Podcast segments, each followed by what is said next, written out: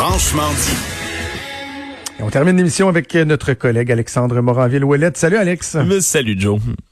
On a de la suite dans les idées, à moins que tu me parles encore d'un robot à quatre pattes, là, mais tu veux me parler d'une nouvelle arme à quatre pattes contre la COVID au Royaume-Uni. Ben oui, je t'avais déjà parlé à Singapour là, du chien robot, mais là... pas l'air d'un chien qui est vraiment laid. Non, qui a l'air du chien dans Black Mirror, pour ceux qui l'ont déjà vu, vraiment, et qui a l'apparence menaçante. Mais non, là, je parle véritablement de vrais, de vrais chiens en chair, en os et en poils, Joe.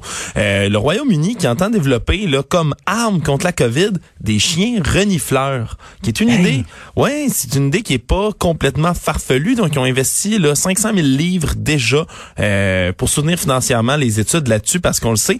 Euh, déjà, le Parkinson, entre autres, ou encore certains cancers, la malaria, euh, qui sont quelques des maladies qui peuvent être détectées euh, à l'odeur. Il semblerait que la malaria, entre autres, ait une odeur particulière, que le corps sécrète des, des hormones différentes, des trucs qui sont évidemment là, que nous, on ne pourrait pas sentir, mais que des chiens pourrait euh, détecter. Alors, il y a six euh, chiens, euh, des labradors et des cockers anglais qui sont en ce moment là euh, oh. retenus pour cette étude-là. Là. si ça t'intéresse, Maud, c'est Norman.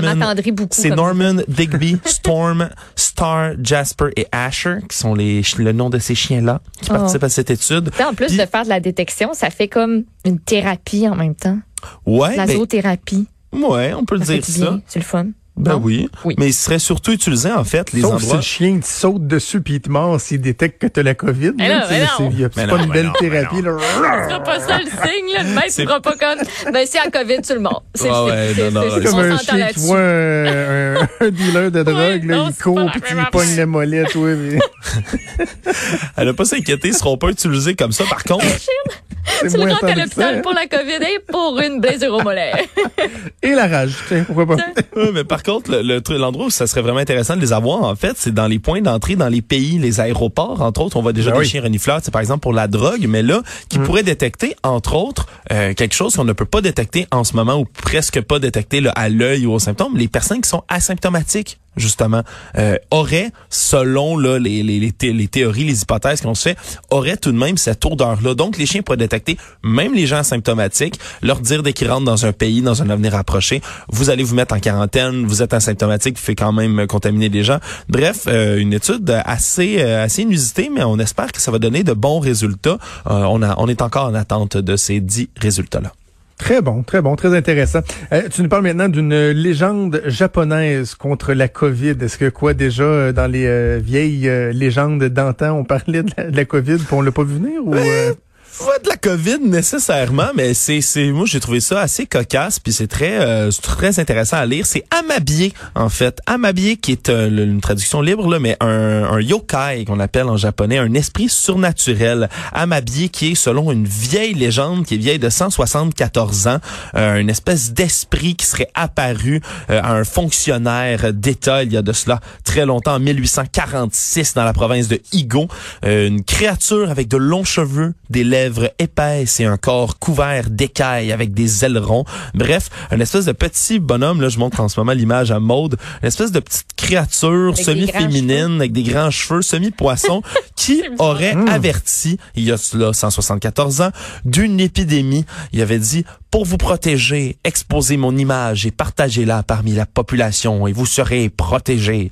Bien, en ce moment, c'est très drôle parce que ben, le ministère le ministère de la Santé japonais a décidé d'en faire son image officielle et ont donc ressorti ce petit logo-là, cette espèce de petite ah femme poisson, et l'on la mettre sur tous leurs communiqués maintenant et sur toutes les affiches de la COVID. Donc, euh, une espèce de rappel euh, socio-historique, euh, culturel également, qui est assez assez fascinant. Je trouve ça, je trouve ça bien de ramener une légende comme ça Imagine si on faisait ça au Québec.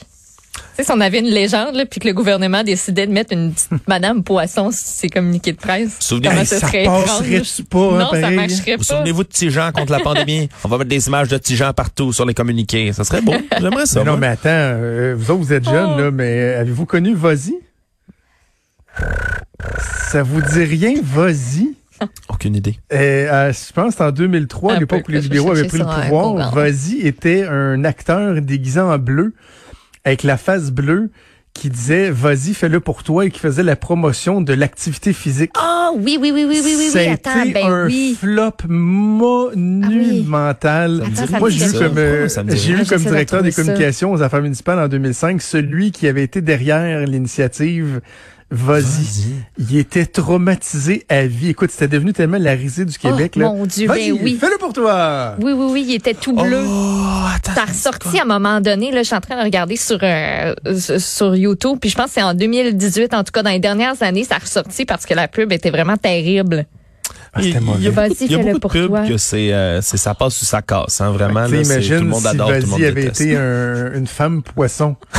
euh, Ou si vas-y était juste comme vas-y pour faire la, Voilà, la promotion de, de toutes les habitudes. Ah, c'est Bon, après weird. le show, je vais aller revoir des vieilles pubs de Vas-y. Merci Alex, on se une. reparle demain. C'est déjà tout le temps qu'on avait. Un gros merci à toute l'équipe, à Achille Moinet à la mise en onde, à Mathieu Boulier, à Frédéric Mocoll, à la recherche mode. Je te souhaite une excellente journée. il va faire aussi. beau, il fait chaud, Ah, on est bien.